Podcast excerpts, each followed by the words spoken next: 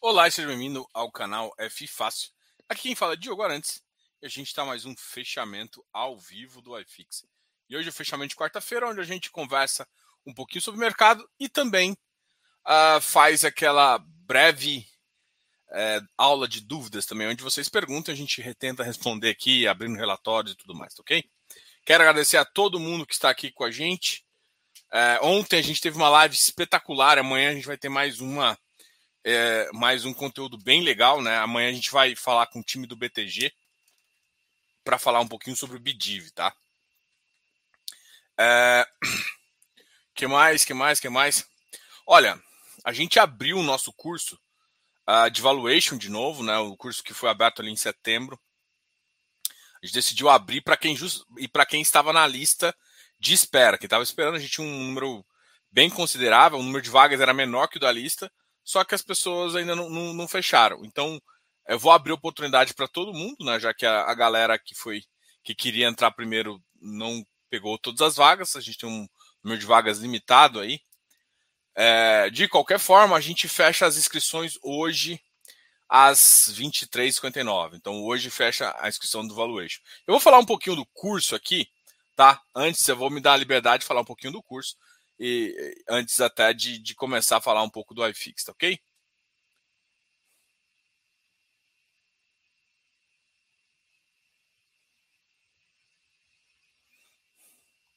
Bom, e a gente começa. Deixa só eu enxergar um negócio aqui. Eu tô meio gripado, não sei se estão percebendo, então hoje eu tô um pouquinho mais lento. A gente tá tentando manter as lives assim mesmo um pouquinho doente. É, não, não é tão tranquilo assim. Aí vai acontecer vários dessas uh, dessas tosses aí a gente vai estar um pouquinho. Está meio baqueado, mas gosta bastante do mercado, fica olhando, então é, só agradecendo vocês aí por participar aqui desse canal, tá ok? A primeira pergunta é do Flávio Bertola. No relatório gerencial do RBRF, consta que o, fundo tem 20% do PL. Eu acho que eu já respondi essa pergunta, tá, Flávio? Porém, a receita deles representa apenas 11%. Isso se deve à postergação das amortizações principal? Não. Vamos abrir aqui o relatório, que eu acho que fica mais fácil de falar. Para mim, isso se deve a ao ganho de capital, tá? Mas a melhor forma de ver isso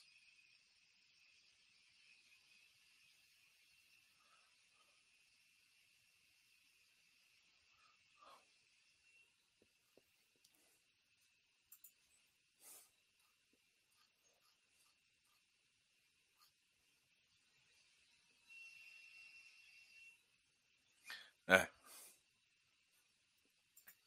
Vamos abrir o relatório gerencial aqui. O que vocês têm que entender é que um fundo de CRI uh, pagaria 100% se ele só tivesse CRI. Um fundo como a Capitânia, ele paga o que a carteira tem que pagar, mas ele paga um extra de ganho de capital. O FOF, e é aqui que eu quero mostrar para vocês, eu quero fazer uma conta e, e a gente vai mostrar um pouquinho. Rendimentos, CRI e liquidez, tá? Vamos zerar ganho de capital? Eu vou compartilhar a tela aqui com vocês. Eu vou só fazer um exercício. Porque aqui tem coisa que não dá para saber se é, é, amortização ou não, Flávio. Então não dá para saber exatamente o que, que é. Mas vamos fazer um exercício aqui. Vamos imaginar que o cara, que o fundo, que é a BRF, não tenha. Aqui achei minha calculadora. Não tenha ganho de capital. Então tá. Então em novembro ele ganhou 5.5725 283. Tá? Isso com a carteira dele. E ganhou com CRI, e a gente não sabe que um que, que ele ganhou com CRI. Se foi com ganho de capital, a gente vai imaginar que foi com rendimento, tá? A amortização, ela não gera de fato um ganho para o cotista, porque teoricamente é principal E pode ser. A grande questão da amortização é que, em alguns casos, libera, libera o, o valor acruado da correção monetária e outros não. Então pode ser que isso afete um pouco, tá? Mas 599 mais. Então, olha só. Então, o que, que a gente vai fazer? Enter. 783 599 dividido.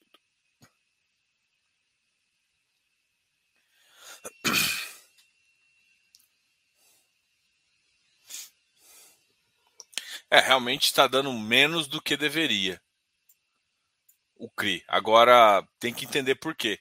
Porque pode ser que ele só está recebendo aqui. A maior parte ele está recebendo só por conta de do juros principal, não está recebendo ainda a correção monetária. Mas ele não diz isso, ele não diz aqui isso. Então não daria para inferir sobre nada, entendeu? Ó, não é devido à a, a, questão.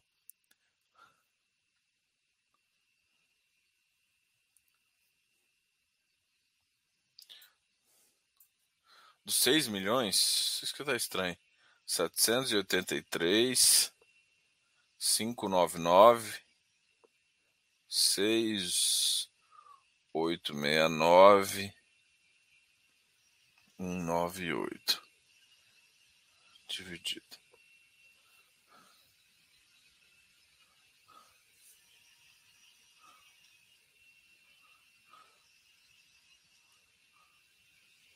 Sete, três, cinco, nove, nove.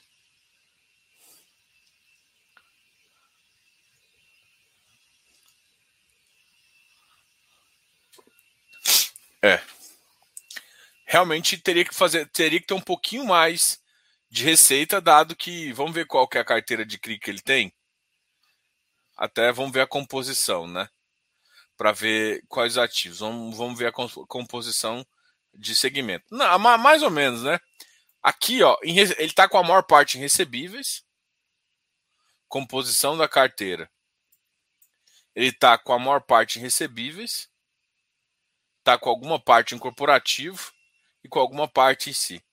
Eu não sei exatamente por quê, mas eu chutaria que porque o, os CRIs dele aqui são porque não estão pagando a correção monetária. Porque por isso que eles estão um pouquinho menores. Seria essa a visão que eu tenho. Porque realmente os CRIs teriam que pagar um pouco mais, sim. Só que tem engraçado, né? Porque tem CRI que eu sei que está pagando mas tem contabilização de gestão diferente, então é, realmente está um pouco abaixo do que ele deveria pagar mesmo. Não teria que ser exatamente 20% ah, igual a isso, mas seria, ter, teria que ser um pouquinho mais do que está sendo. Agora, o provável é que seja isso, tá? Ele tem mais ganho de capital, ele tem mais outra, outras questões aqui, mas eu acho que é porque a correção monetária não foi distribuída ainda. Ou está sendo distribuída uma quantidade menor aqui. Vamos pegar aqui dos últimos acumulado de 2021 para ter uma ideia melhor. Ó, aqui ó, eu já consigo mostrar uma coisa. Se você pegar o acumulado de 2021 e tirar os ganhos de capitais, vamos fazer isso? Ó, o, o, o total de receitas é 103. Eu acho que agora faz mais sentido. 103, 766. 411. Ok. Agora 20, tirar o ganho de capital. 117, 161. Menos. Enter. Então isso aqui é o meu valor que eu tenho. Tá. Agora o que, que eu vou fazer? Vou pegar o que ele está pagando de CRI. 17, 923, 578. Enter. Divide. Ih, foi errado.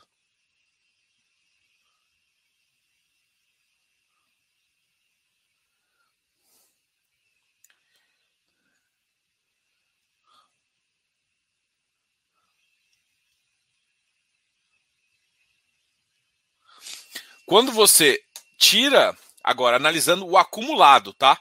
Quando você analisa o acumulado, tira o ganho de capital, o valor passa para ser 20%. Então, assim, aqui para mim tá normal mesmo, tá? Então, assim, qual que é a análise que eu fiz? Eu peguei o valor de total de receitas, tirei o ganho de capital, porque o ganho de capital, ele, ele, ele aumenta a receita. Ele pega uma carteira e gira, tá? E aqui pode ter ganho de capital tanto com CRI quanto com, com outros ativos. Isso não me interessa. Então o que, que eu fiz? Eu peguei isso, tirei desse cara aqui e dividi por 17. Quando eu faço isso, é, a base fica mais ou menos 21%. Aí faz mais sentido porque é perto do que, do que ele tem na carteira, tá? Então ele é,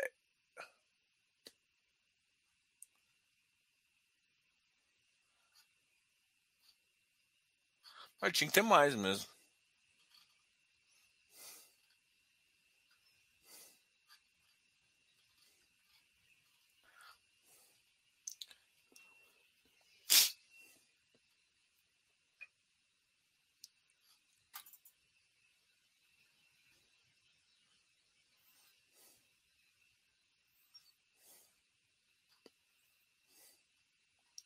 É, o que, o que tem de receita de CRI é isso mesmo. Ele tem, ele tem mais ou menos 15%, só que ele já teve um pouco mais, entendeu? Ah, o, que, o que você tem que enxergar é que, na verdade, você teria que tirar o ganho de capital, porque o ganho de capital não compõe a receita. Pensa como se fosse sua carteira. Você recebe isso aqui de CRI e recebe isso aqui de rendimento. Se você não faz nada, a sua carteira, o, o seu CRI tem que pagar isso. Então você teria que tirar o ganho de capital e aí está enquadrado mais ou menos. Só que não necessariamente ele sempre vai pagar correção monetária, que ao longo do ano fica mais fácil você paga. Então, se você olha o acumulado, eu, tá bem em linha do que o mercado está fazendo, tá ok? Uh, Diogo. Diogo, agora vamos voltar aqui. Eu não sei se é a sua função recomendar, mas vou perguntar. Cara, minha função é recomendar, mas eu não posso recomendar publicamente. Então,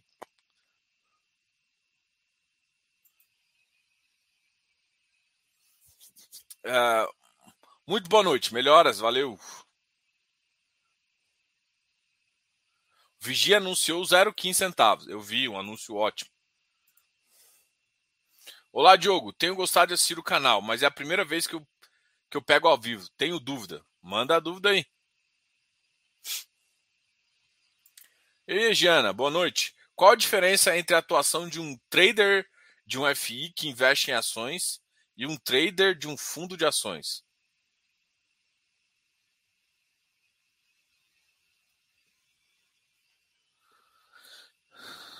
Pessoa física que está falando, Rafael? Qual, a, qual a diferença entre a atuação de um trader, trader de um FI que investe em ações?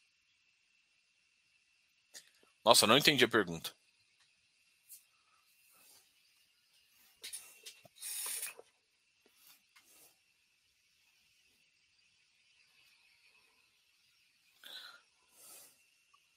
Qual que é a diferença entre o trader de um FI? A pessoa física está olhando como trader institucional? Qual que é a visão sua aqui? Eu não entendi muito bem a pergunta, não. É... E assim, trader de FI investe em ações? Como assim? Eu não entendi a relação em relação. E depois um trader de fundo de ações. Um trader de fundo de ações, na verdade, ele executa uma ordem discricionária que foi feito para ele. Ele só tem que pegar o melhor preço médio. A liquidez é muito maior. Trader de FI, ele também faz a mesma coisa, que investe em ações, um trader de FI que investe em ações. Não entendi muito bem qual que é a, qual que é, qual que é a relação que você quis, quer obter de, de, de para falar assim, se é um trader normal, porque após obter ganho de capital, ele pode reinvestir em outra coisa ou precisa distribuir. Agora, vamos lá, um trader de FI dentro de um FOF, por exemplo. Vamos lá, um trader de FI dentro de um FOF, o que é ganho de capital, ele tem que distribuir 95%. Tá? Ele pode deixar acumulado em até seis meses, porque é o acúmulo caixa que ele precisa ter. Já um, um FIA não precisa, só que tem um problema. O FI, a, apesar de vários fundos estar entrando na justiça, o FI paga imposto. O FIA não paga imposto. Tá? Então, a grande questão é o seguinte: o FOF faz o trading ele pode, ele tem até seis meses para pagar, porque quando entrou o caixa, o FIA, o FIA fica acumulado porque é uma conta aberta ali, é um fundo aberto. Então já fica acumulado na cota, ele já vai fazendo o trade e já vai mantendo ali. O FOF não, ele vai ter que distribuir o ganho de capital, não o principal, tá? Em até seis meses.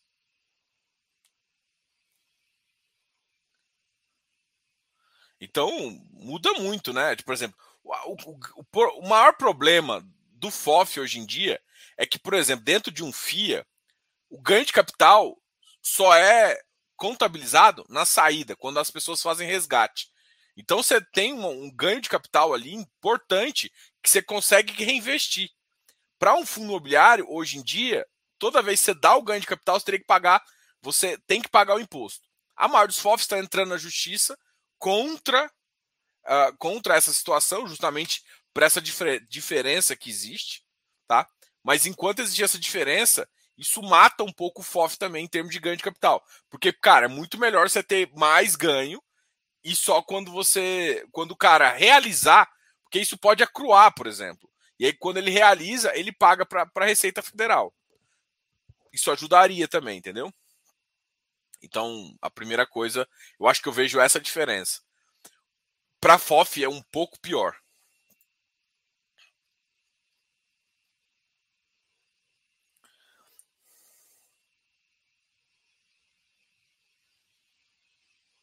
Acho que o Rafael está falando do MEFI do EVGHF. É, toda vez que você faz um trader dentro de um fundo imobiliário é, de ação, a, o que vale é como se ele fosse um FIA. Então, como se fosse um FIA, ele não paga imposto, o que é bom. E em contrapartida, quando você faz um trade de fundo imobiliário, você tem que pagar imposto. Então, tipo, mesmo quando você tem lucro, mesmo que você tenha lucro, você começa a impedir. Então, isso é meio ruinzinho, tá? No longo prazo. E é por isso que vários FOFs entraram na justiça contra isso. Agora, tem diferença de atuação por conta disso, tem diferença entre, uh, entre o mercado por conta disso também.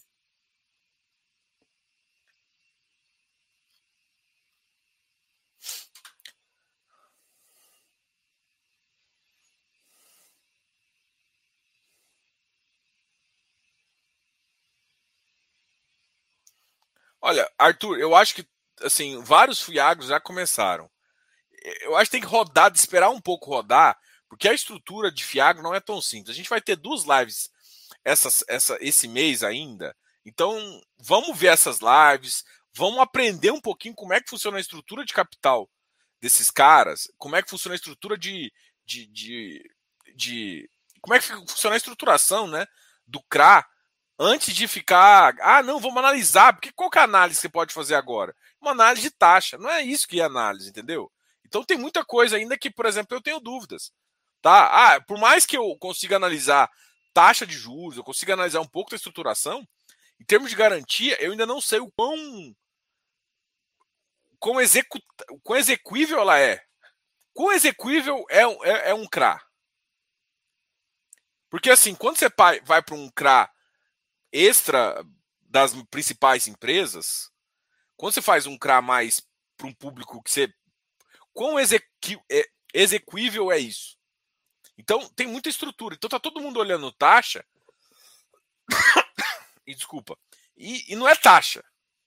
É, é como padrão de, de, de, Então, assim, eu acho que a primeira coisa, ba baixem a bola em relação a Fiagro. Primeiro, não entre em IPO. Esquece IPO.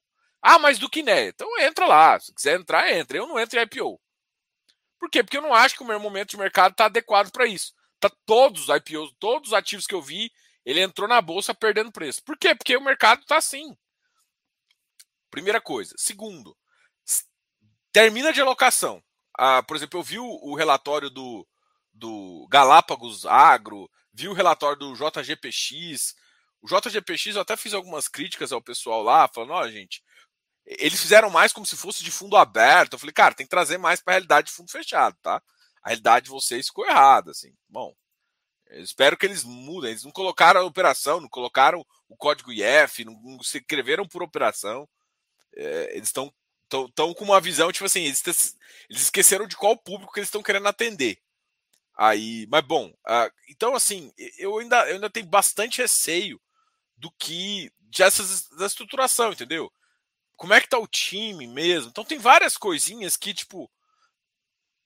Não... Ah, vamos olhar. O que, que, eu vou olhar? Eu vou olhar a taxa. E não é a taxa que tem que olhar, entendeu? É, é isso que eu tô querendo te falar. Mas a gente vai falar cada vez mais, vai trazer as pessoas, até para a gente criar uma, uma, uma referência do que é bom do que não é. O problema é que está saindo muita coisa agora. E é difícil separar o que é bom do que não é. E como é que você vai fazendo isso? Estudando os casos, estudando as, as, as, as garantias e vendo as estruturações dos fundos. Depois disso, você vai conseguir entender ah, qual cadeia que é boa, qual parte é boa, qual garantia é mais exequível, qual é a taxa de. Então, é isso que a gente tem que entender. E isso não está nos relatórios agora. Eu te falo que eu li todos, nenhum está agora. Então, ah, mas tá barato. Então arrisca. Se quiser arriscar, se quiser, esquece o fundamento. Quiser tomar um risco, vai lá. Agora, vamos pegar alguma coisa por fundamento. E, é, um, é um setor que estamos tá, estudando ainda, tá? Porque tem muita canseira nesse mercado.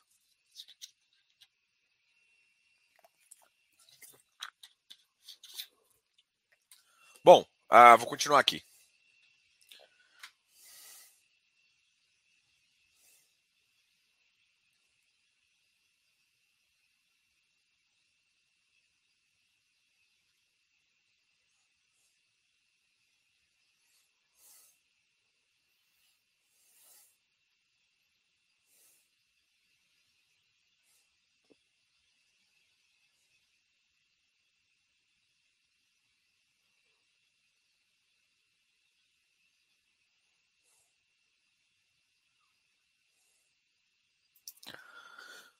Tiago Castro. Boa noite, Diogão. Você acredita que os FOFs e o mercado, no geral, volte a ter as promoções que estávamos tendo alguns meses atrás? Bicho, eu acho que sim. Ah, olha só, vamos, eu, eu, se eu olhar a taxa de juros hoje, o mercado deu uma comportada, uma comportada boa, tanto é que o Ibovespa subiu bem, o iFix deu uma segurada forte, o, o Indy também, que é o índice de infraestrutura, também segurou. Então, assim, o mercado segurou devido às taxas de juros. Mas o que, que vai acontecer daqui a mais um mês, quando realmente começar o, a bagunça eleitoral? Quando realmente começar é, o Congresso voltar e começar a tentar fazer. Será que vai segurar na ancoragem de 12? Quando o mercado receber a primeira o Banco Central dá a primeira paulada de um e-mail, der a segunda paulada de um e-mail, será que o mercado não vai voltar a estressar um pouquinho? Tá. Então, é isso que a gente tem que enxergar. Tá? Eu, eu tenho uma leve impressão que vai, vai estressar. E se eu acho que vai estressar, eu estou me eu tô, eu tô fazendo isso. Né? E eu acho que pode estressar, inclusive, mais. Em vez de ter duas de um, de um e-mail, a gente pode ter três de um e-mail. Você quer isso? Ó, a inflação já veio mais baixa. O mercado está todo apontando que a inflação vai começar a ceder. Eu espero que ceda, mas aí você vem um item importante.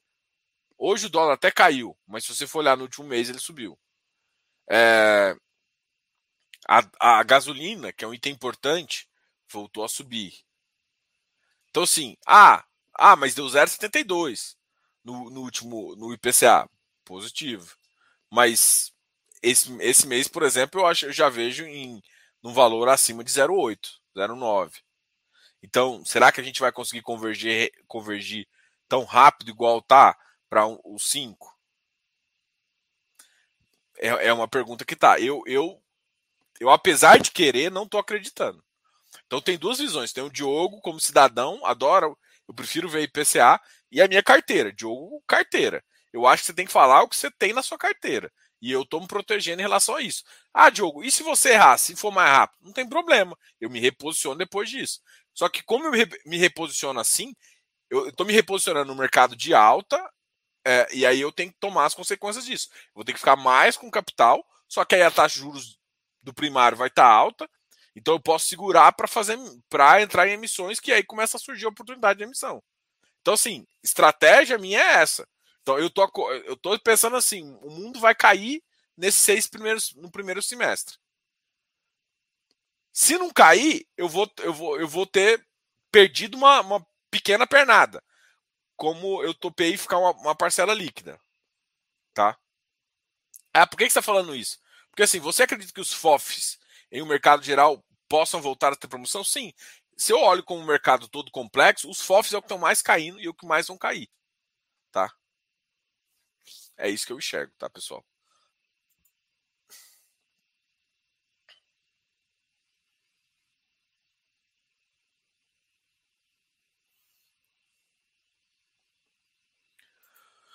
Olha, só um comentário. É, o, os, os, o MiFi, o MiFi não está pagando imposto das ações.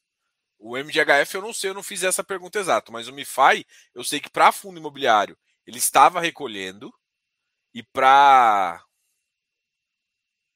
e para as ações ele não estava recolhendo, ele estava fazendo a mesma classificação que tem para os FIAs. Ele tava, se ele negociar lá dentro, ele não vai, ele não estava recolhendo. Foi isso que o que o Despontinho me falou.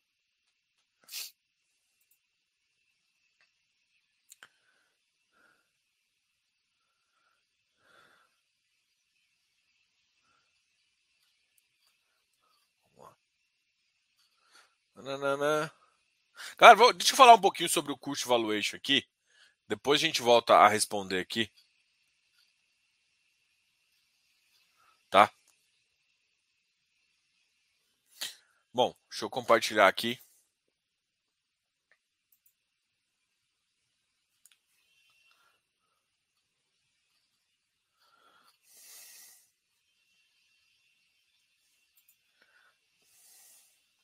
Bom, esse aqui é o Custo Valuation, né? De cara, para quem está começando no mercado, uh, você tem esse bônus de mini curso aqui, uh, justamente para o pessoal começar a aprender, se não conhece ainda. Aí tem uma parte de introdução, né? Começa a falar um pouquinho de tiro e tudo mais.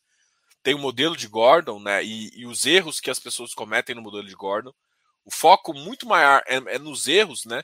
O modelo de Gordon, gente, é um bom começo, mas é um, ele é um péssimo, sei lá, um péssimo alienado. Por quê? Porque você acha que você está fazendo alguma coisa, mas você não está fazendo nada. Esse é o problema. Então, o modelo de Gordon é as pessoas não entendem o que estão tá, cometendo. E aqui a gente mostra justamente os erros que as pessoas estão cometendo. Depois a gente entra no no curso de verdade, né? Que é a estrutura de capital, fluxo de caixa contado, avaliação por múltiplos, precificação de papel na curva, avaliação por comparação, critério de entrada no FI. E aí, isso aqui basicamente é o curso com, com várias lives. Tem as aulas de dúvida, desde a da aula, da, das três primeiras aulas que a gente teve na, na primeira versão. Na segunda versão, a gente já teve duas aulas, a gente vai ter mais uma recentemente. Aí também, para quem já quiser, já, já tem o Close Friends gratuitamente lá, por três meses, né? Então dá para você já entrar por aqui. Aqui eu coloco os calendários né, das aulas que a gente vai ter para todo mundo ir conseguir acompanhar. E as lives com gestores aqui. A gente já tem duas lives. Tem uma live marcada agora com o Felipe Souski, uh, da, da Galápagos, que é o gestor do GCFF, do GCRI. Tá? E aqui eu coloco todas as, as novidades. E aqui também a gente coloca algumas explicações sobre IR DARF, tá? Para você fazer. Muito provavelmente a gente está elaborando um curso de FIPE, que na verdade vai ser colocado num curso introdutório ali. Provavelmente a gente vai colocar, a gente está colocando esse curso aqui é o, é o top daqui do canal, né? Então a gente vai colocar. E aí, como a gente vai estar tá produzindo vários conteúdos ainda, a gente decidiu, uh, isso vale até para todo mundo, né? Isso vale para quem pegou o, o, primeiro curso, por exemplo, que era de um ano. A gente vai estender por mais seis meses. Então, todo mundo que comprar agora o curso vai ter direito a, no mínimo, um, mei, um ano e meio de curso. Então, todas as novidades que vier antes vão estar. Tá. Só para ter ideia, o curso já tem o material, né? Se você for olhar, Todos os módulos têm um material que você pode baixar, pode fazer tudo. Então, além disso, além do material, tem as planilhas, tem tudo mais para você fazer, tá? Deixa só eu mostrar aqui o e-mail. Ah. Então, assim, o curso uh, termina hoje. Vou até colocar, publicar aqui no, no, no site. O curso termina de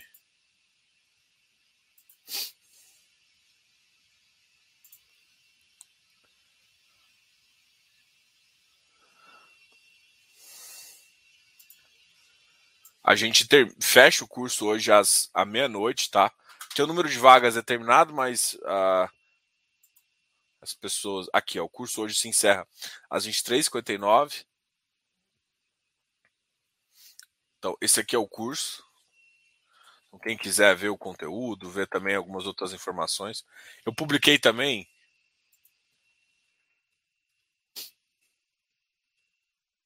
Publiquei também aqui, ó Aqui tem direto, se quiser ir lá comprar agora, o custo, o, o, o curso custa 497, né? E tem todos esses bônus que a gente comentou, tá? Ah, para você que, ah, Diogo, isso eu não, não sei se é para mim e tal. Todo mundo tem aqueles sete dias gratuitos, tá? Então, estão sete dias para você ver se você quer continuar ou não. Dá para você pagar 497 ou, é claro, em 12 vezes de 48, 42 no cartão, ok? Então, todo mundo tem essa opção também, o que é bem tranquilo para um curso desse, desse nível. Então, uh, o curso é 100% online e, além disso, tem as, tem as aulas nossas de dúvidas. O curso é de valuation, serve para todo mundo, tudo mais. E aqui também a gente mostra um pouquinho do curso, explica um pouquinho mais por que você tem que fazer o curso, ok? Então, vou colocar aqui também, se vocês quiserem já entrar na, no checkout aqui, e aí vai estar. Tá. O, o curso fica disponível até hoje, às 23h59. Então amanhã não dá mais para comprar o, o, o curso. É um dos melhores cursos aí do mercado e com preço muito acessível. Você vai ver que curso de valuation está no mínimo em mil, dois mil reais aí. Esse é, é um curso aí a gente fez. Além disso, a gente continua produzindo conteúdo e colocando lá. Então sempre a gente vê uma tese nova, coloca lá e o pessoal pode se perguntar para qualquer pessoa que fez o curso você consegue uh, verificar isso, ok? Bom, sobre o curso era isso, eu queria conversar isso com vocês. Agora vamos continuar aqui com, a, com, essa, com essa live aqui.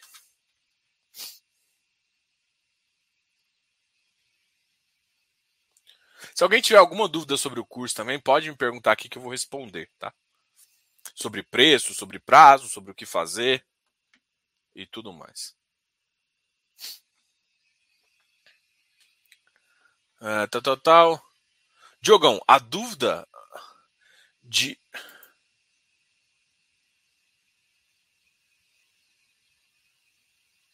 Ah, claro. É porque normalmente eu jogo a, a, Quando vai fazer isso, eu jogo a dúvida para cá, tá? É que de vez em quando isso acontece uma falha.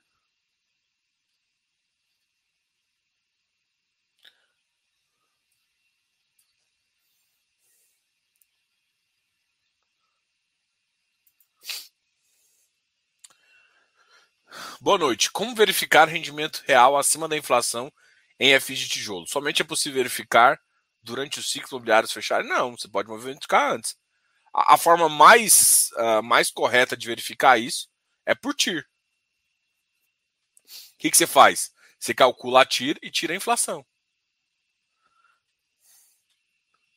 Ah, Diogo, como que eu tiro a inflação? Você pode tirar de duas formas. Você pode tirar a inflação como valor é, ou você pode tirar a inflação do retorno final, como número. Você pode tirar as duas da inflação. Ou seja, você comprou um ativo de 80 reais. Desculpa. Certo? Você comprou um ativo de 80 reais. E, e, no, e teve uma inflação no ano de 10%. Basicamente, é, você tirou 8 reais desse ativo. Então você vai tomar tudo lá de ganho e vai tirar 8 reais. Isso você, você fez isso. Você pode fazer, ou seja, você pode fazer isso matematicamente. Depois que você fez a TIR de um ano, você tira a inflação, ou você pode fazer isso. Você vai ver que no curto prazo tem vários ativos de tijolo que está dando TIR negativa. É isso que, que assim, a gente. Eu já falei várias vezes aqui no canal. Né? É, por isso que eu falo, gente, por que, que eu falo do curso lá? Um dos, dos motivos de eu falar é porque, primeiro, que esse é o tipo de pergunta que tipo, você não precisa esperar ciclo fechar. A grande questão, você tem que esperar ciclo para ver se a sua tese vai compensar. Entendeu a diferença? Ou, ou, seja, vamos supor, você comprou um ativo a 150. Comprou, sei lá, o KNRI. Por, se você analisar no curto prazo, o KNRI perdeu o preço. Às vezes perdeu pouco, mas perdeu. A inflação comeu grande e o retorno não bateu nem um pouquinho. Agora, quando você analisa num ciclo mais longo, aí ele pode valorizar. E ele tem que valorizar acima da inflação para ele te dar o ganho real que você estava pensando. Ou seja, vai ter ano, ou seja, vai ter no curto prazo que anos que você está perdendo para a inflação, você está tendo rentabilidade negativa. E vai ter anos que você pode ter rentabilidade de 20%. É por isso que muita gente gosta de se posicionar defensivamente em alguns ativos, por exemplo, de papel, e quando o mercado vai para abrir a boca, né, vai para definir que a taxa de juros vai subir, se posicionar em tijolo. Por quê? Porque você se defende dessas TIR negativas que acontece em, em mercados de taxa de juros subindo. É isso. A tese é essa. Então, assim, tijolo é ruim? Não. Mas tijolo não é tão defensivo quanto muita gente fala do ponto de vista micro. Do ponto de vista macro, sim. Só que assim, se você. Diogo, mas tem como aproveitar os dois? Tem. Você pode fazer ajuste na sua carteira para você tentar aproveitar o máximo. Não, às vezes não faz sentido você ficar sem tijolo 100%, igual um base da vida, que já falou isso. Mas você pode fazer, faz sentido para você fazer uma carteira sanfona, começa a ficar mais em papel. E assim, o mais em papel não significa 80% papel, não. Mais do que você ficaria. Se você é um cara que ficaria com 5% em papel, quando você, se você jogar 30, você está ficando mais do que você fica. De certa forma, você está protegendo mais sua carteira. Tá? Então, assim, eu só estou querendo te falar que existem soluções. Né? Como você calcula isso? É TIR. A TIR é o melhor resultado. E aí você co coloca a inflação, como você pode calcular a TIR negativamente por ano, né? E aí todo o rendimento que você vai colocar, você vai pegar o valor que você fez, o valor que você investiu e vai tirar a inflação do mês. Você faz isso todas as vezes e aí você vai ver, você vai ver provavelmente quase todos os fundos de tijolos tiveram TIR zero, nula ou negativo. Ou seja, você pegar todo o rendimento, não bateu a inflação. O que é péssimo, né? Pô, você teve uma inflação de 10%. Então todos os ativos têm que. Ou seja, quem ficou mais em papel o ano passado ganhou mais dinheiro. Ah, mas não ganhou porque não sei o quê. Não, mas se a pessoa agora virar do papel para o tijolo, ela ganhou mais dinheiro que você, que ficou mais em tijolo. É, é isso. A vida é simples. Quem, olha, olha o retorno de quem ficou em tijolo, olha o retorno de quem ficou em papel. Papel, o cara teve um ganho de 12% e quase todo o tijolo o cara teve retornos negativos. E aí rentabilidade de TIR, inclusive, quando considera real, ainda piorou. Só que aí o cara fala assim: "É, mas depois eu recupero". Sim, mas a pessoa que ficou que ficou positiva vai ter mais dinheiro ainda para recuperar e vai ganhar mais ainda, porque ela vai aproveitar e enxergar o ciclo. É, mas eu não gosto de fazer trade. Bom, tudo bem, você não precisa fazer trade. Estou falando que é observação. Ah, não sei momento.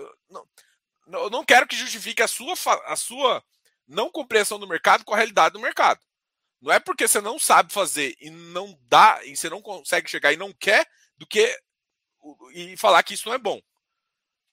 Assim, e esse ano?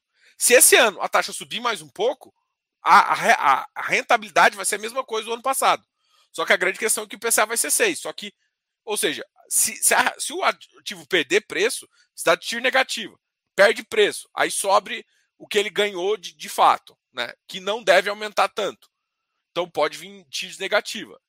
Então é por isso que eu estou falando. Então esse ciclo desse ano, dependendo de como for, vai ser. Agora, se esse ano, por exemplo, o que eu duvido, começar a baixar a taxa de juros, aí não, aí sim, aí o tijolo começa a incorporar no preço dele uma rentabilidade. Isso significa TIR positivo, e aí pode ser TIR positiva real. Cara, esse é o tipo de pergunta que, tipo, quando você enxerga como calcula a TIR, eu tenho umas planilhas lá, cara, é muito fácil de você entender. Eu fico falando aqui, eu já fico montando isso. E é por isso que quando quem entende de TIR, entende de pula para cá, pula para lá, pula para cá. Precisa fazer isso com tudo? Não, óbvio que não. Você pode deixar uma carteira fixa, mas você aproveita melhores oportunidades. Deixei o like assim que entrou. Assim, eu gosto de pessoa igual a Giana. Compra XPIN e deixa o like assim que entrou. O cara falou isso aqui, já tá, já tá bem comigo, né, não, Jana? Comprou XPIN e, e chegou dando like. É esse, esse é o tipo de, de pessoa que tá aqui no canal. Gente, ou oh, eu tô ruim.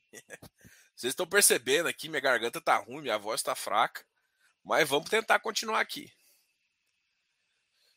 Jana comprou hoje. VIG GT. Se bater 70, eu entro com vontade. Pô, bicho. Arthur, às vezes é mês de gente demais, né? 70? Rapaz, 75 tá dando IPCA mais 11. Se precisa de 70, você quer o quê? Tiro de 12,5, 13? Tá, né? Cada um quer alguma coisa, né? Rapaz, o VIG GT tá 75 reais. É que se ficar. Assim, não sei, eu acho que se ficar sempre procurando esse. Quando o preço já tá atrativo, compra. Tá? É assim, eu, eu entendo, porque eu entendo, 70 aqui tá barato. Ah, esse aqui eu já falei.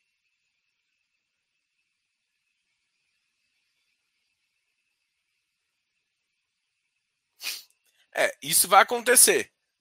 Vai ter muita gente que vai aproveitar para fazer, querer votar no VIF para ele ser fechado. E hoje cai 5%, porque as pessoas que estão lá decidem utilizar esse fundo para sair, tá? Então começa a ter trade.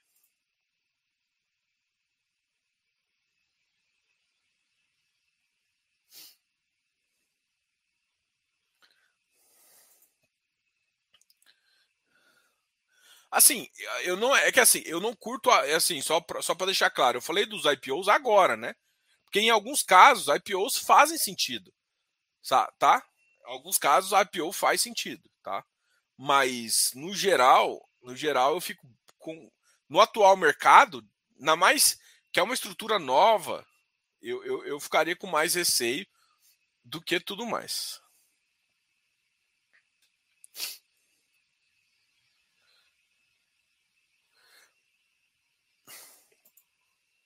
Ah, o, o eu lembrou uma coisa bem legal, né? O VIG GT, a, a ele chegou, se eu, achei, se eu não me engano, ele chegou a bater 72. Foi a mínima dele. Tem que até que olhar no GDI aqui. Deixa eu olhar no GDI aqui.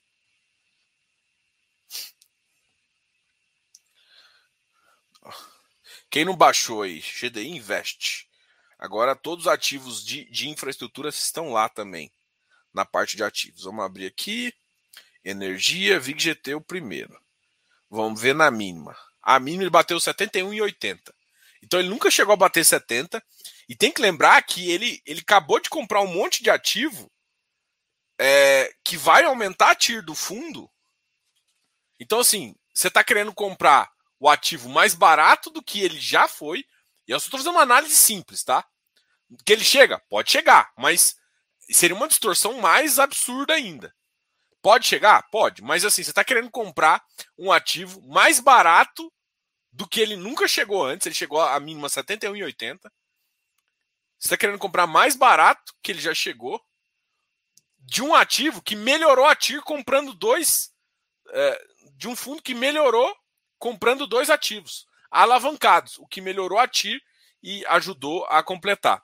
Deve aumentar um pouquinho o dividend yield, uma questão de 0,5 por ano, que é relativamente pouco, mas já é alguma coisinha, e no longo prazo deve aumentar um pouquinho mais. Mas a TIR já melhorou fudido. Então, assim, tem coisa que tem que fazer uma análise um pouquinho mais detalhada, porque senão você vai ficar esperando, não, eu quero comprar, sei lá, eu olho um outro ativo lá, sei lá, o RBCO. Pô, eu quero que o RBCO bate 40. Tá bom, mas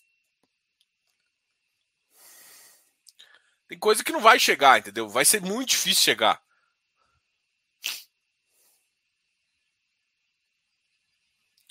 Mas tá bom.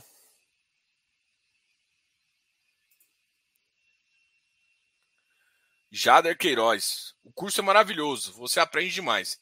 Não perca a oportunidade. Obrigado. Ó, oh, isso que nem foi combinado, hein? Obrigado aí. Não, modéstia à parte aqui, é um curso bom e barato, viu? Pode ficar tranquilo que você não vai se arrepender.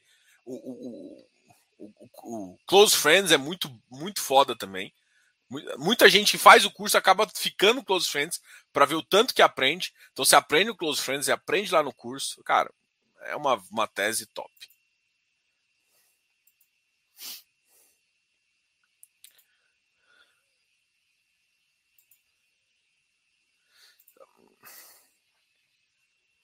Deixa eu abrir aqui.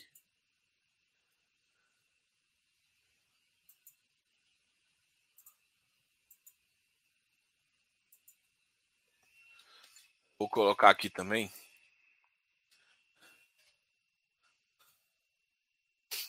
Vou, deixa eu só fazer uma coisa aqui, galera, enquanto a gente vê. Eu vou abrir agora o iFix, depois eu volto para tirar as dúvidas de todo mundo, tá?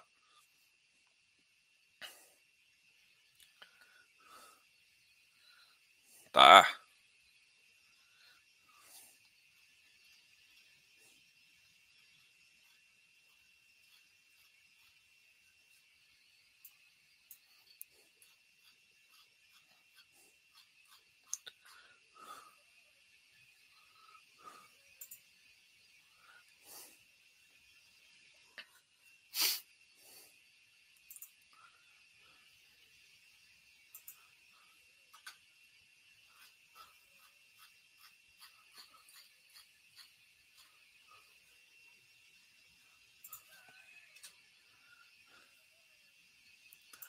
Vamos ver aqui.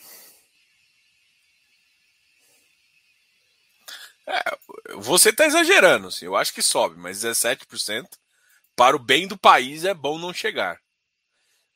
É muito, mas aqui é muito ia destruir muito valor no país. E aí o dólar ia estar tá, bater 7 reais. Eu espero que isso não aconteça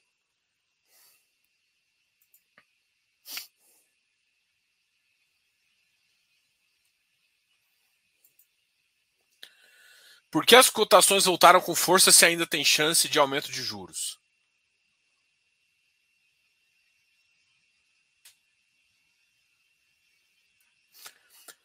Voltaram porque os juros voltou a acomodar, né? Ontem, a primeira semana ali, a gente viu que teve uma desacomodação de juros. Agora os juros voltaram a acomodar. Só que assim, a gente só está na primeira semana. E a gente está com uma taxa a 9,25 da Selic. Né? Quando o mercado fizer a primeira subida de 1,5, vamos ver a, a, convicção das pessoas. Quando o Congresso passar alguma medida para ferrar com o fiscal, igual o pessoal tá, tá or, orquestrando em Brasília, a gente vai ver. Então, assim, a grande questão é o seguinte: eu não quero ser pessimista. Não queria que passasse isso, não quero. Se isso não acontecer, vai ser. Agora, vale a pena pegar 8, 9% de yield por ano num tijolo ao invés de. Tem que tomar muito cuidado, né? Se você está de olho em 8, 9% por ano, ah, uma renda fixa de 13%. Se a taxa começa a indicar para baixo, começa a valer a pena, porque você não está ganhando só 8, 9% de yield. Você está ganhando 8, 9% de yield, mais uma valorização de capital de que só pode chegar a 15, 20%. Então, atira que a rentabilidade é muito maior do que da renda fixa. E a renda fixa está perdendo a rentabilidade porque a taxa está caindo. Então, tem que tomar muito cuidado. O tijolo vale a pena quando a taxa começa a indicar que vai cair. O que o mercado se posicionou é que o mercado fez aquela barriguinha, posicionando que no final de 2023 a taxa vai começar a cair. Eu acredito que vai começar a cair, mas a questão é o seguinte: está ancorado a taxa em 12. O mercado deu quase uma desancorada em 12, estava em 11,25, 11,5. Eu ancoro em 12, tá? Se o mercado perdeu 12, e ele voltar a indicar para cima e começar a, a elevar para 12, meio, 13, 14, aí a gente começa a preocupar, porque aí pode parar num ponto de 14, por exemplo, e a referência da, do, do iFix ser outra. Tá? Então é isso que tem que acontecer, é isso que pode acontecer. Então não é uma coisa tão simples quanto falando. A grande questão é o seguinte: você tem que, assim, na minha, na minha concepção, o que eu estou falando para vocês é: eu me posicionei de uma forma. Eu não estou não eu estou eu continuo comprado em alguns ativos, mas em outros é, eu decidi trazer uma, uma certa liquidez para minha carteira até até maio. É isso que eu estou pensando. Foi isso que eu me, foi foi assim que eu me que eu me me, me fiz assim, entendeu?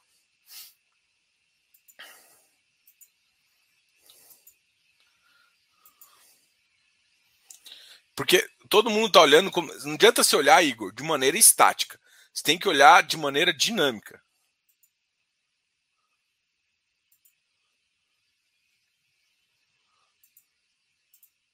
Ixi.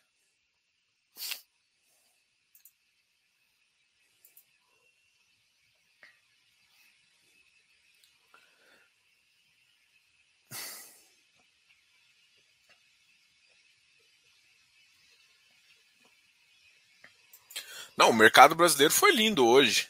Quando eu li as taxas de juros futuro, eu até desacreditei.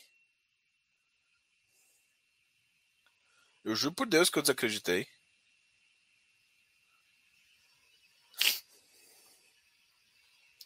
Eu desacreditei nisso.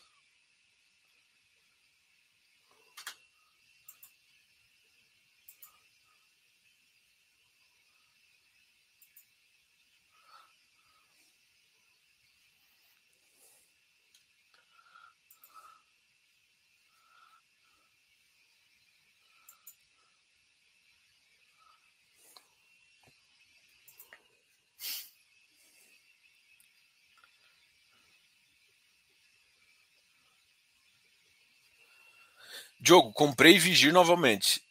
Se bater. Vigir. Vamos ver o preço.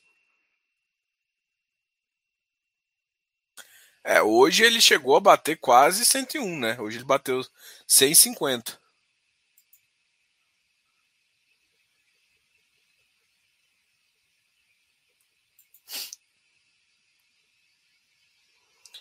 Esse canal virou boteco virtual de final de tarde, né?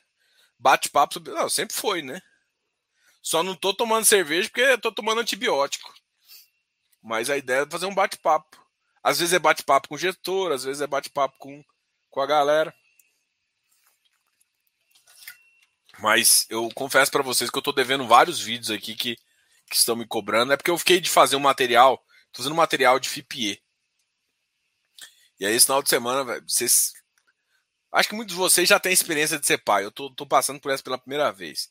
Então, é uma experiência, assim, que você começa a fazer um monte de coisa e não tem tempo para nada. Eu acho que vai só piorando à medida que o, que o, que o meu filhinho tá chegando aí. Mas isso aqui é uma boa ideia, hein? Criar uns. Eu, vou, eu já tô pensando em criar uns NFT para distribuir para os membros do canal para alguns dos membros do canal, todo mundo ganhar um NFTzinho. Com, com um gordinho fazendo assim, ó. Sou eu o gordinho, tá? Aqui não tem gordofobia, não. Aqui pode. Aqui a gente aceita bullying. Esse canal a gente faz bullying e aceita bullying. Um canal diferente. Aqui tem direitos iguais para todo mundo.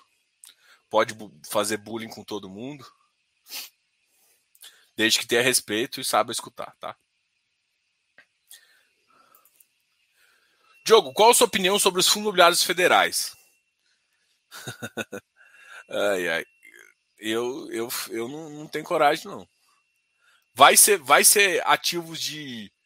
Você não vai pegar só os FI, só os ativos bons e fazer um. Você vai fazer dos bons aos tranqueira. Nunca vai ser naquele preço ideal vai ser sempre com um preço meio assim. Com os contratos com a União, que não tem problema, mas será que ela vai renovar? Vai ficar dependendo de coisas políticas. Ah, eu não gosto dessa. Eu prefiro ativo que o mercado toma, ou seja, prefiro ativo na Faria Lima que o mercado toma. Não vou ficar no ativo do interior, igual esses da Caixa. O da Caixa, para mim, foi, sinceramente, eu acho que tinha, de vez em quando a vontade é que assim, as pessoas têm que reclamar. Eu queria achar alguém que entrou nessa oferta da Caixa e falou assim: olha, o cara, o, o gerente da Caixa, me falou errado o, o produto. Eu queria que um cara fizesse desse, porque a gente podia denunciar, da, distribuir. Só que eu quero ver alguém denunciar a Caixa distribuidora. Porque aquele, o fundo foi mal distribuído para pessoas que não estavam entendendo e foi mal constituído.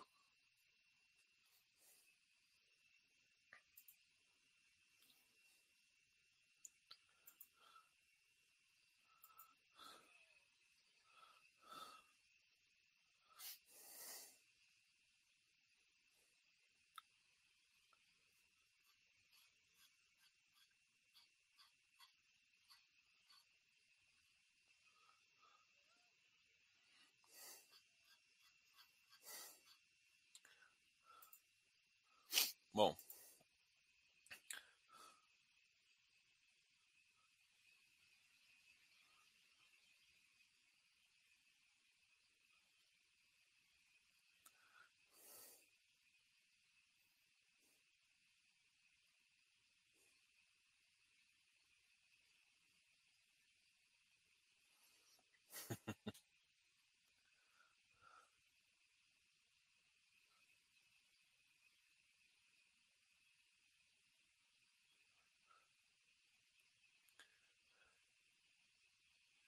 Angie, também comprei, mas só um, um copo de pinga. vou, vou, colocar o comentário. eu tenho uma tese que eu falo para todo mundo, né? Eu sou um cara que gosta de carteira. Eu gosto de carteira, assim. É... Eu tenho duas estratégias, né? Vamos lá. Eu tenho a minha. Aquele meu bebê de ouro, né? Aquele... Aquela galinha dos ovos de ouro, aquela que você sabe que vai ser boa, que é a empresa mais redondinha e tal. E aí eu tenho isso com o fundo imobiliário também, né? Os fundos imobiliários assim. E eu tenho uma carteira que chama carteira estressada. E a carteira estressada, às vezes, é porque o ativo não é ruim, mas é, o ativo não paga dividendo. É um ativo que eu vejo mais ganho de capital. E tem aqueles trash, trash stocks, assim, sabe? Lixão. Que aí eu falo assim, é, é tipo oi. Jogo que você compra? Ah, eu, de vez em quando eu falei assim, esse, esse final de semana eu não vou beber. Não vou, não vou beber uma pin, uma gota de álcool. Quanto que me daria numas long neck? Ah, me daria 100 reais aí de long neck e cerveja. Beleza, vou pegar isso e comprar de oi. Porque se der certo, eu ganho mil reais lá na frente. Ou seja, eu tô, tô esperando entrar em 80 centavos e sair nos 8 reais. Quando isso acontecer? Não sei. Espero que uns 4, 5 anos. Ou seja, é o dinheiro, meu, meu dinheiro de pinga. Ou seja, eu troco a pinga por oi. São, são carteiras que eu acho que são ativos ruins, sabe? Que são ativos que podem dar, mas também se der merda, foda-se. Eu não bebi, fiquei mais saudável, melhorou ainda. Tipo, é, é win-win. Zerou é win, porque eu não bebi. E eu ganhei 10 vezes, foi bom porque eu ganhei 10 vezes. E se bater 5, velho, não vai fazer nada. Ou é 10 ou é 0. Para mim, a tese é essa, né? Então, eu invisto dinheiro de pinga em algumas coisas assim. Que aí eu, eu deixo a minha carteira estressada. Ou seja, carteira de dinheiro de pinga. Aquele negócio que não, ou é 0 ou é 10. Por incrível que pareça, essa a minha carteira de pinga já me deu muito dinheiro. Já me deu mais dinheiro do que tombo. ninguém, ninguém, conta, ninguém conta as vitórias, só os tombos, né? Eu tô contando que eu dei menos tombo.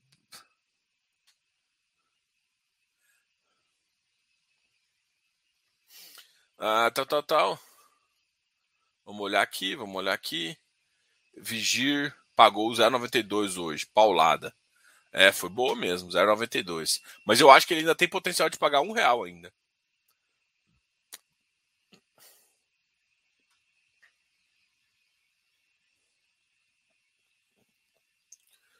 Só o Diogo falar iFix. É isso aí, só eu falo iFix.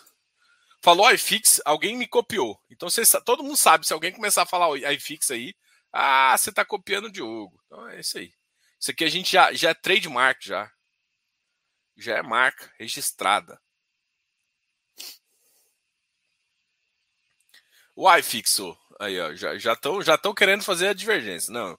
O trademark é o iFix. Vamos. vamos deixa eu compartilhar aqui a minha, a minha tela para a gente ver. Hoje teve algumas, algumas O VIF caiu 5%, né? Todo mundo. Ontem o pessoal viu que ele subiu. Ó, com. Aí caiu pouco, com 190 só mil. É, subiu no vento, desceu no vento, no, no vento. O Ribir chegou no 72. Vamos ver quanto que tá a venda.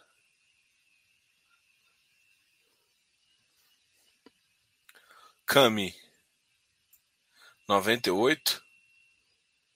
Risag 974, Risakin 92,70, Mork chegou a 99, Aliança.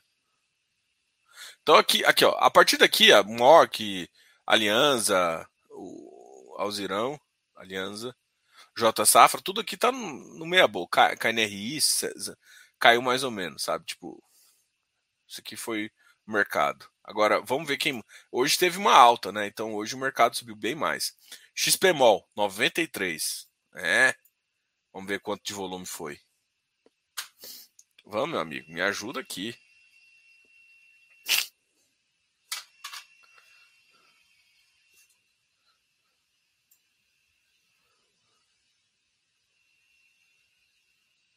Cinco milhões, nossa, foi uma boa negociação. Olha o XPIN da Giana aqui. 92 também é outro que está recuperando. Firme e forte, né, Jean? Tá indo ali, firme e forte. Pra quem acreditou nele lá no, lá no, lá no buraquinho, BPML também. HGPO.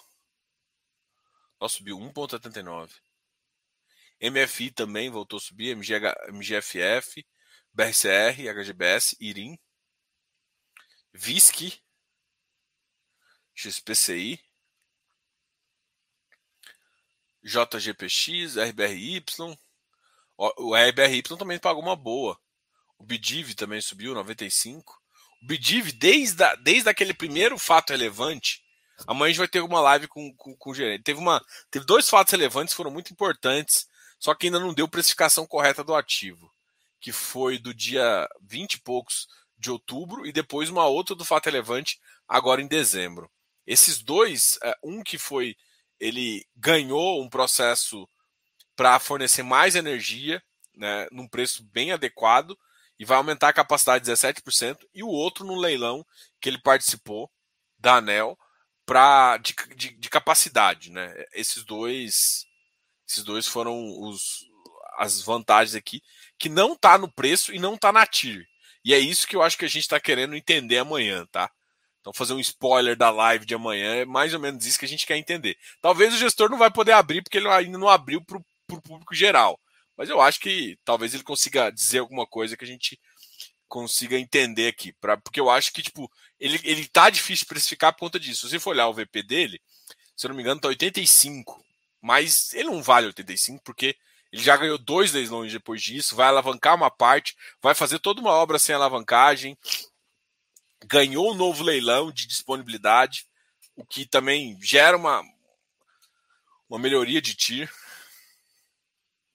Bom, vamos voltar aqui para tirar as dúvidas para a gente encerrar a live de hoje, tá?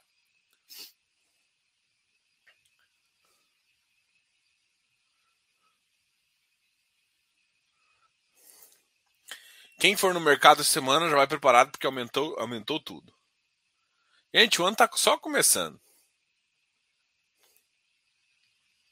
Aqui no Pará tá só chuva. Aqui em Goiânia tá chovendo bastante também. Deu uma esfriada.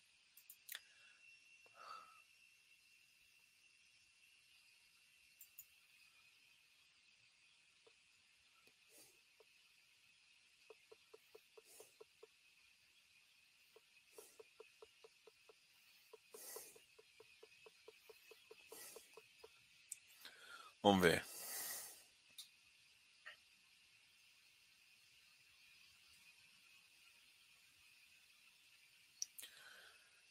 Ângelo, MXR, eu não respondo em relação a um ou outro ativo. Mas vamos lá, você está comparando maçã com banana. MXRF é um ativo high grade que tem um que a gente chama de permuta financeira. Para mim, permuta financeira você acaba correndo risco um pouquinho de obra e eu acho que não está embutido no, na, no retorno do fundo. Em compensação, o TORD não. O TORD é um ativo de equity, é um ativo de desenvolvimento que tem só 30% em carteira em CRI e justamente as mais arriscadas. Então, o TORD é um ativo extremamente arriscado. É desenvolvimento, um dos ativos de desenvolvimento mais arriscados que a gente tem no mercado. Tá? É, tanto é que ele teve alguns retornos de patrimonial bem elevados também. Tá? Então, é, só, só para te entender, eu não vou te falar qual comprar, porque se quiser você tem que contratar como consultoria, aqui meu objetivo é te alertar sobre os dois. Eu alertei sobre os dois, agora você pode fazer uma decisão coerente só para entender o risco, tá?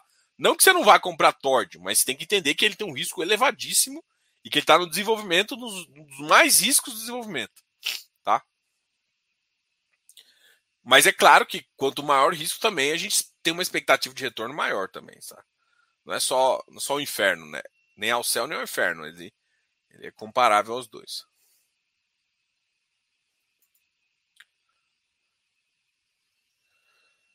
Ixi, essa pergunta aqui é puta difícil.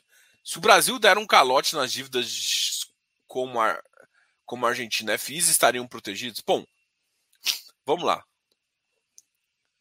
É, do ponto de vista. Vamos lá. Qual que é o lastro do, título, do título? O governo. Tá? Se a gente tem um governo que fala que não vai pagar a dívida de dívida pública federal, nada que esse governo faz vale a pena. Ou seja, tudo que fica é, em relação a, ao mercado, ao, ao título, deixa de ter valor. Diogo, mas e FII? FII, ele é um ativo que tem uma, um lastro num ativo imobiliário. O grande problema é o impacto que, uma não, que não pagar a dívida gera. Não pagar a dívida gera saída de capital, gera aumento de inflação.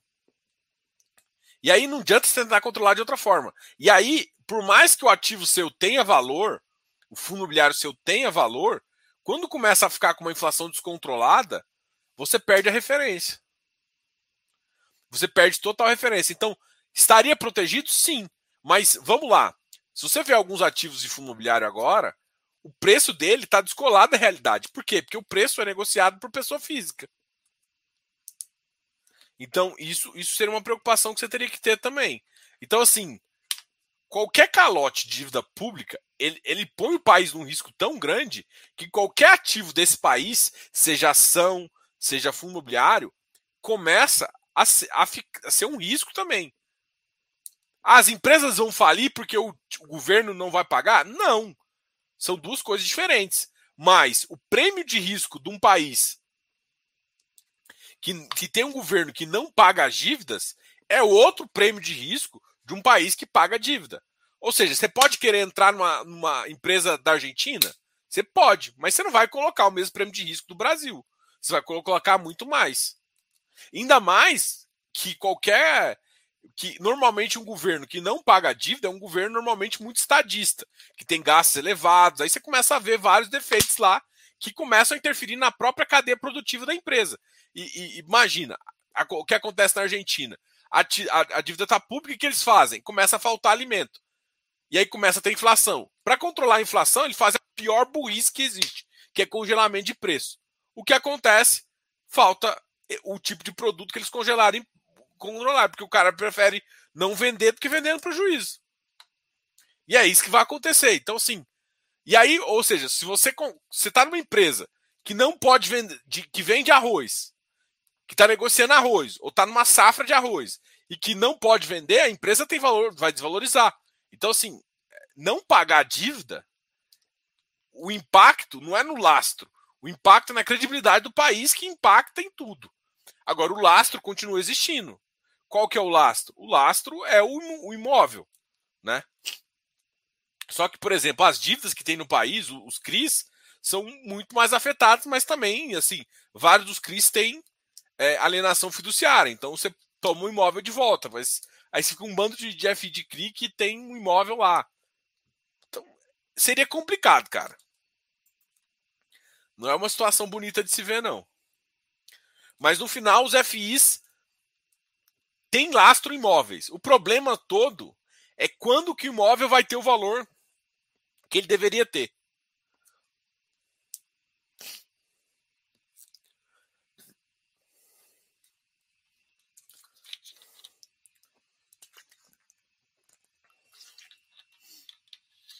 Ai, ai, tô morrendo aqui.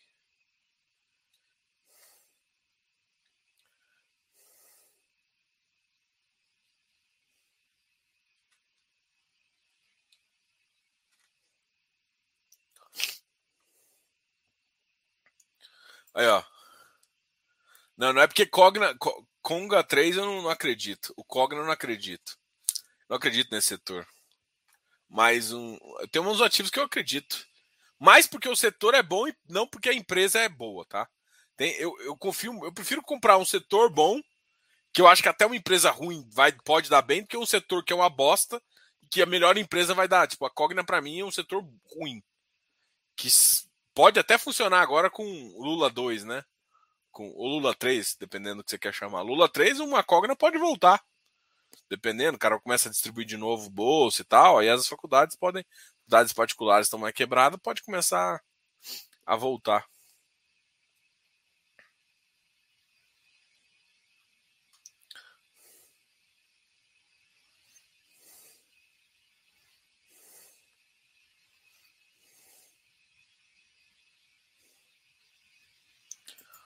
Cara, depende da sua estratégia. Eu, eu gosto muito de FE. Eu, eu, eu acho que o melhor é carteira equilibrada. É porque assim, você pode ter um equilíbrio comprando um cara de CDI e um cara de PCA, ou você pode ter um equilíbrio dentro da própria carteira. tá? É... Então é isso, assim, eu, eu, eu acho que no curto prazo o CDI vai nadar melhor, mas é, é interessante, você, eu gosto da referência do IPCA, porque, por exemplo, você tem uma carteira que você sabe que é IPCA mais 5, IPCA mais 6, você sabe que está ganhando 6 reais acima da inflação. E é de fato o que te dá dinheiro é ganho real acima da inflação ao longo do período. Porque o, o problema todo é que normalmente o CDI sempre foi um aspecto um pouquinho acima ali. Só que ultimamente o CDI perdeu um pouco de referência e o CDI ficou andando atrás da inflação.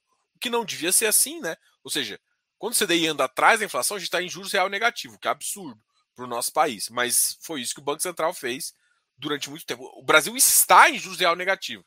Vamos lá, inflação em 10%, você olha, está juros 9,25%. Mas é isso que, que eles vão acelerar para mexer agora.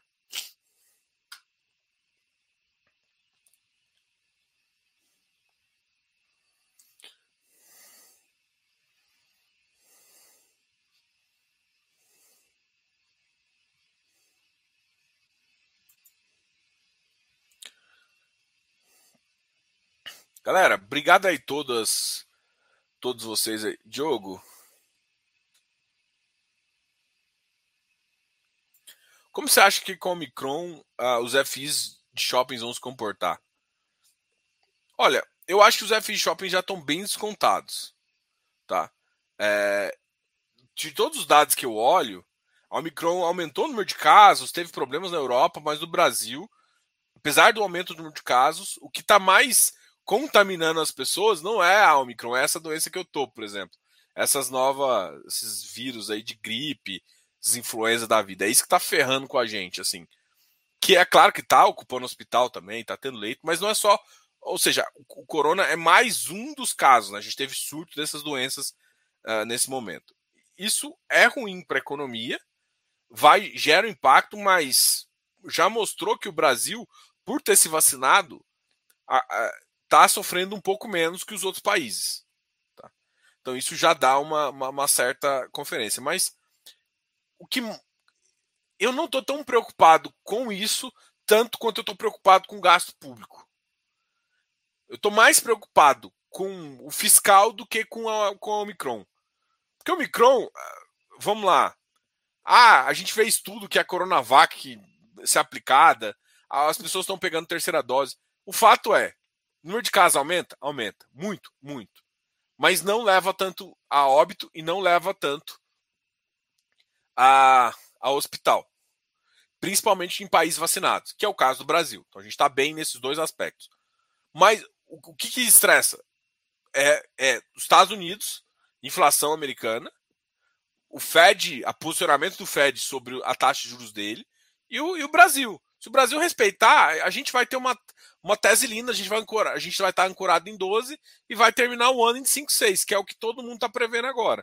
Se piorar, só que a gente tem dois, três meses de, de pauta política para mudar tudo. E aí você vai ver um governo de esquerda que quer voltar com os gastos lá em cima do governo, que foi o que gerou corrupção, que foi a bagaça toda que a gente sabe que, que não dá certo, né? Mas, enfim. Então, eu tenho muito mais medo de, e desse governo querer gastar mais para con continuar conduzindo o final desse governo. E isso que, ou seja, ele fez um aperto fiscal em 2021 que foi positivo, mas agora em 2022 ele não conseguiu fazer a mesma coisa e a ter que abrir a chave do cofre e ferrar tudo.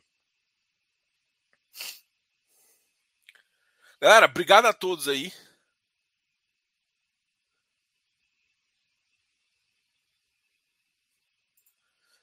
Diogão, você sempre falava que ia comer pizza. Arroz não, era risoto. Isso é bom, mas não tem nutrientes, como frutas, legumes. Comida de verdade tem nutrientes. Rapaz, você come. Ah, tudo bem.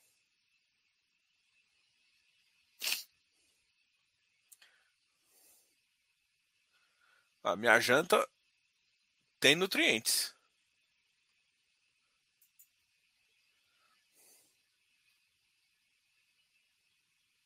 É, eu só falava de. E eu não falo mais há um tempinho. Mas ah, eu como fruta também, é porque saindo da live, eu gostava de comer uma pizzinha, gostava. Uma vez na semana, uma pizza, um risotinho na sexta-feira para tomar uma cervejinha ou um vinhozinho com a minha gordinha. Era isso. Mas agora ela tá grávida, não posso beber. Quer dizer, ela não pode beber e eu não, eu não bebo junto. Aí, enfim. Boa noite. Diversificar por risco ou setor? Uai, os dois. Eu acho que quando você diversifica por setor, você acaba diversificando o risco, porque é o risco do setor. Mas, vamos lá, eu também diversifico por risco. Às vezes você quer um papel, você coloca nos mais high yields ou nos menos, ou nos mais high grades.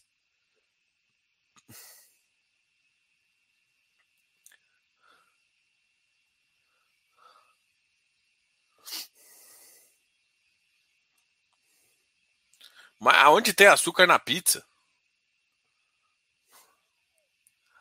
O SBS, o SBS está falando aqui. Galera, obrigado a todos aí. É, queria agradecer a todo mundo que veio aqui, conversou. A gente está hoje, às 23h59, encerra o nosso curso de valuation que a gente abriu, tá? É, a gente está encerrando está encerrando o nosso curso hoje, então quem quiser participar, quem quiser saber menos, tem os links que eu coloquei aqui. Vou colocar nos comentários também para você conhecer mais. É, a gente tem um número de vagas limitadas aí, mas uh, qualquer dúvida tem. Na, na, no começo da live eu mostrei um pouquinho do curso, de como tá. Tem uma outra, uma outra tem uma outra live uh, que eu fiz também explicando o conteúdo interno que tem. A gente sempre produz mais conteúdo. A gente decidiu aumentar, estender o prazo, né? Vou até colocar aqui. A gente decidiu estender o prazo é, do curso. A gente tinha normalmente o um prazo de um ano. Acho que tá pequeno aqui, né? A gente tinha um prazo, o acesso era de um ano, a gente aumentou para um ano e meio, tá? Então isso vale para todo mundo, isso já ajuda. Acesso ao Close Friends, por três meses. Hoje, no dia 12, um, as, as inscrições se encerram, depois não tem previsão para subir. É, tem as, as minhas aulas e as aulas com gestores. A gente já tem mais um gestor, mais dois gestores que confirmaram aqui com a gente. É, bom, últimas horas, compra agora, encerramento hoje às 23h59. Então, qualquer dúvida, eu vou colocar aqui de novo. Caso vocês caso vocês queiram. Tá ok, meus amigos? E é isso. Até amanhã. Amanhã a gente tem uma live com o BTG e na sexta-feira a gente tem o resumo FIS. Então, tudo isso para ajudar vocês. Se eu, se eu tiver vivo até lá, a gente continua com essa brincadeira. Grande abraço a todos e falou. Tchau, tchau. Abraço.